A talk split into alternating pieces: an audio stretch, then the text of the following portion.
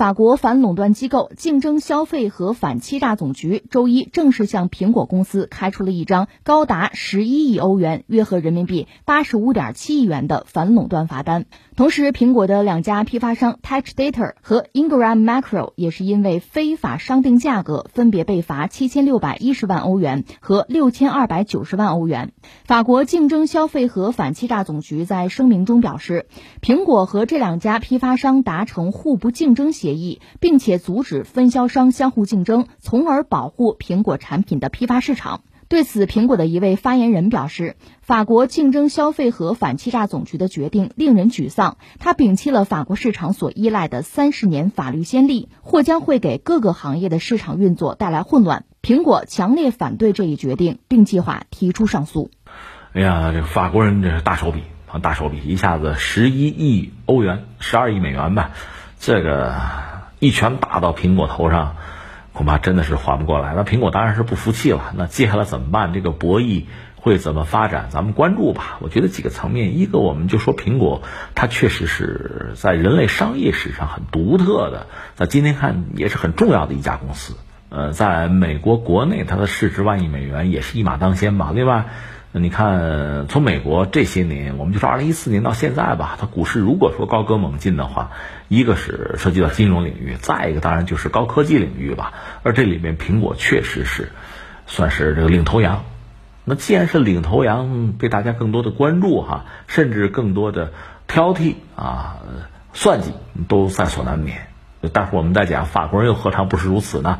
就说美国现在苹果遇到的问题也比较多，一个是现在疫情对它影响很大，这是不是库克在家办公呢？对吧？这个大量的苹果的员工只好在家办公，大中华区以外是不是也就停下来了？因为疫情对它影响打击很大。那毕竟它卖手机嘛，嗯，但是在法国，就是苹果和法国人的恩怨也是由来已久。你还记得有一个降速门？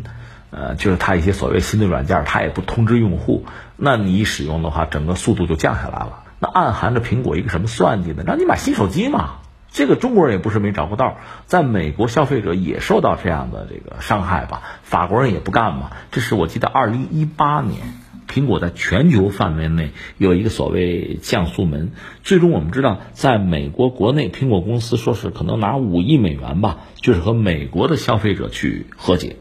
在法国可能罚了他呃两万八千美元，差不多是这么一个状况。那么法国人在这个领域对美国的高科技企业一直是虎视眈眈、盯着的啊，因为不有一个所谓数字税嘛，这也是法国第一个吃螃蟹，整个欧洲国家都可能要效仿。这对美国的高科技企业呢，会形成一轮新的，算是威压啊。当然，特朗普的态度也很有意思。我们也知道，在美国国内呢，美国硅谷这帮高科技企业实际上也不招人待见。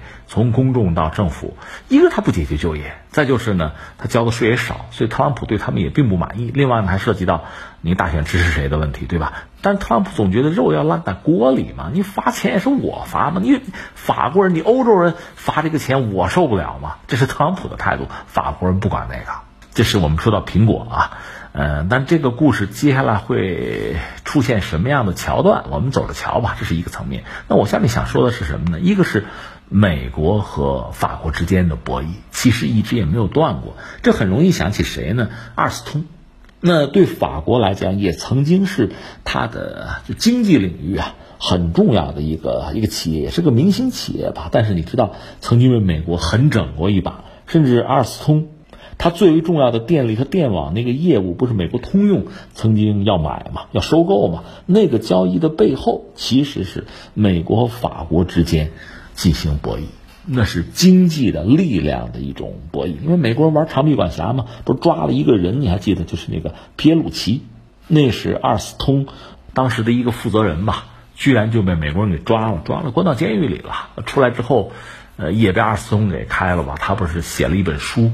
就揭露美国人的这个长臂管辖，美国人这种本来是商业竞争嘛，采用这种非商业的见不得人的行为，甚至对中国企业提出过警告。那个皮鲁奇出一本书，去年吧，呃，热卖，这是他。所以我们看到美国、法国就因为商业利益吧，就商业领域的这个竞争啊、博弈啊，其实一直就没有断过。如果你愿意再把这个圈放大，就是美国人和欧洲之间、和欧盟之间、和老牌的盟友、老牌的商业帝国，包括德国啊、英国，就这个博弈其实一直都是在的。英国还好一点，放在一边吧，因为英美关系比较特殊吧。那么德国和法国以及他们所代表、带领的欧盟和美国人之间的博弈。